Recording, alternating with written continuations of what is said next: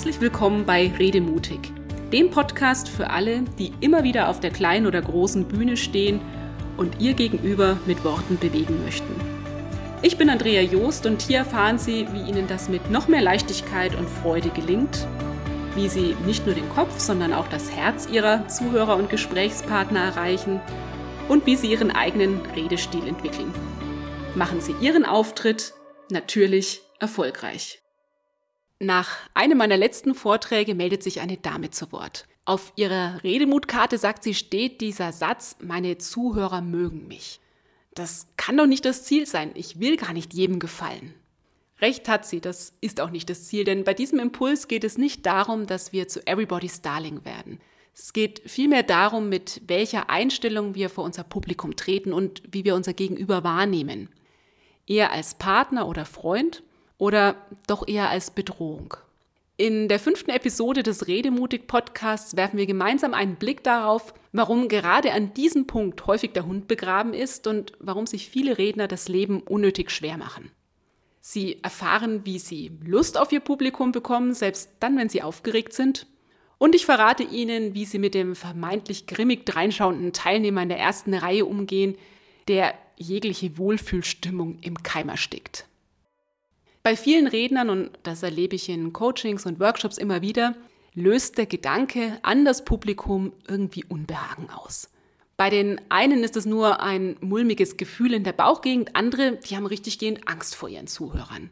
Was mache ich bloß, wenn die mich in der Luft zerreißen, blöde Fragen stellen, mich gegen die Wand laufen lassen?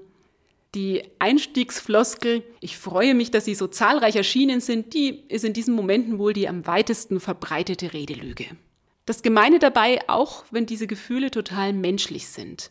Als Rednerin, als Redner machen sie sich in diesen Momenten klein und stellen ihre Zuhörer auf ein Podest.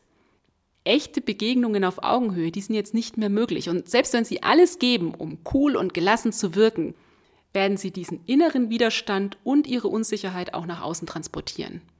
Jetzt besteht die Gefahr, dass sie damit genau die kritischen Reaktionen provozieren, die sie womöglich befürchten. Ganz anders ist es, wenn es ihnen gelingt, ihren Zuhörern mit einem positiven Gefühl im Bauch gegenüberzutreten, sich im besten Fall sogar auf sie zu freuen. So bekommen sie ruckzuck einen guten Draht zu ihrem Publikum und schaffen die Grundlage für einen Austausch auf Augenhöhe. Keine Frage, das funktioniert nicht immer von jetzt auf gleich. Aber um offen und unvoreingenommen in Ihren Vortrag zu starten, hilft es sehr, wenn Sie sich nicht an den vermeintlich negativen Eigenschaften Ihrer Teilnehmer festbeißen, also diesen Gedanken, die wollen mich nur fertig machen, die haben eh keine Lust auf das Thema, die wissen alles besser.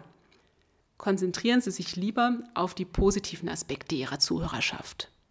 Die meisten Menschen stehen morgens nicht auf, um im Meeting oder in der Konferenz einen Redner, eine Rednerin zu piesacken. Die sind grundsätzlich erstmal positiv eingestellt und neugierig auf das, was kommt. Dank ihres Publikums haben sie die Chance, ihre Botschaft in die Welt zu tragen. Jetzt dürfen Sie zeigen, was Sie drauf haben. Die beste Idee, die nützt schließlich nichts, wenn sie nur im stillen Kämmerlein ausgebrütet wird. Und gleichzeitig haben Sie die Chance, sich weiterzuentwickeln mit Ihrem Publikum. Denn im Kontakt mit Ihren Zuhörern bekommen Sie immer auch wertvolles Feedback, verbal oder nonverbal. Das schärft den Blick für all das, was funktioniert. Sie profitieren von den verschiedensten Publikumsstandpunkten und Sie gewinnen neue Impulse für sich persönlich und für ihre Arbeit.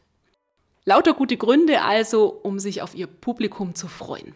Wenn Sie dieses gute Gefühl vor Ihrem Auftritt jetzt noch bewusst manifestieren möchten, machen Sie es doch mal so wie eine Kabarettistin, mit der ich mich vor einiger Zeit über dieses Thema unterhalten habe. Bevor ich mit meinem Programm starte, verrät sie mir, halte ich einen Augenblick inne und formuliere für mich im Stillen, ich freue mich, liebe Zuhörer, dass ihr heute da seid und dass ich für euch auftreten darf. Das ist nur gedanklich, aber es reicht, um sich nochmal positiv auf das Publikum einzustimmen und mit einer guten Energie in den Auftritt zu starten, auf der kleinen, aber auch der großen Bühne. Was machen Sie aber jetzt bloß, wenn sich Ihr Gegenüber tatsächlich mal nicht so verhält, wie Sie es sich wünschen? Wenn da jemand vermeintlich finster schaut, gefühlt nicht bei der Sache ist oder vorzeitig den Raum verlässt, so wie es mir vor einiger Zeit mal passiert ist. Während eines Vortrags ist die Veranstalterin rausgegangen und nicht mehr wiedergekommen. Schon geht's los, das unliebsame Kopfkino. Habe ich was falsch gemacht? Habe ich falsche Schwerpunkte gesetzt? War es zu langweilig? Damit Sie sich für den Rest Ihres Vortrags jetzt nicht im Weg stehen, gilt es, möglichst schnell wieder einen klaren Kopf zu bekommen. Die drei folgenden Tipps, die helfen Ihnen dabei, Ihre selbstzerstörerischen Gedanken in Schach zu halten und in diesen Augenblicken handlungsfähig zu bleiben. Mein Tipp Nummer eins für Sie, nehmen Sie nicht alles persönlich. Natürlich macht es Sinn, auf die Stimmung im Raum zu achten und die Gruppe im Auge zu behalten. Aber beziehen Sie bloß nicht jeden Stirnrunzler auf sich und glauben Sie bitte nicht alles, was Sie denken. Denn die Chance, dass Sie mit Ihren Interpretationen komplett daneben liegen, die ist ziemlich hoch. Die Kollegin mit dem ach so skeptischen Blick, die ist vielleicht einfach nur total konzentriert der griesgrämige Herr in der zweiten Reihe schlägt sich möglicherweise mit privaten Sorgen herum und die Dame mit den verschränkten Armen, die ist nicht distanziert, sondern will einfach nur gemütlich sitzen. Sie allein entscheiden, wie Sie die Situation sehen und sich dabei fühlen. Tipp Nummer zwei, tricksen Sie Ihren Kopf aus. Wenn es Ihnen schwer fällt, sich von den persönlichen Worst-Case-Szenarien zu verabschieden, dann helfen Ihnen zwei konkrete Fragen, ihre Gedanken wieder in eine andere Richtung zu lenken. Und diese beiden Fragen sind angelehnt an Byron Katie's The Work. Frage Nummer eins, stimmt es, was ich da gerade denke? Ja oder nein? Und Frage Nummer zwei, kann ich absolut sicher sein, dass es wahr ist, was ich denke? Ja oder nein? Spätestens bei der zweiten Antwort sollte schnell klar werden, dass die meisten unserer Hirngespinste nicht haltbar sind. Tipp Nummer drei für Sie, fokussieren Sie sich neu. Vor lauter, vor lauter kann es schnell passieren, dass Sie sich an Ihrem Sorgenkind festbeißen und gar nicht mehr mitbekommen, dass andere Zuhörer eifrig mitschreiben, bestätigend nicken oder Ihnen wohlwollende Blicke zuwerfen. Sobald Sie ganz gezielt nach diesen Unterstützern Ausschau halten, kommen Sie weg von den nagenden Gedanken und es wird Ihnen viel leichter fallen, Ihren Auftritt überzeugend und mit einem guten Gefühl zu Ende zu bringen. Im Nachhinein werden Sie häufig feststellen, wie sehr Sie mit Ihren Einschätzungen daneben lagen. Meine Veranstalterin zum Beispiel, die ist auf dem Weg zur Toilette ihrem Chef in die Arme gelaufen, der sie dann in Beschlag genommen hat. Frau Joost hat sie gesagt, es tut mir so leid, ich hätte so gern noch weiter zugehört, aber ich hatte keine Chance. Wie heißt es so schön, rechne mit allem, auch mit dem Besten. Das gilt auch für Ihre Zuhörer.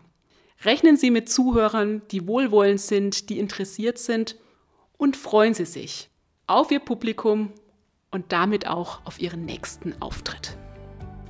Das war der Redemutig Podcast. Wenn Sie mehr erfahren möchten, klicken Sie einfach auf meine Seite www.andreajost.de. Schön, dass Sie dabei waren bis zum nächsten Mal.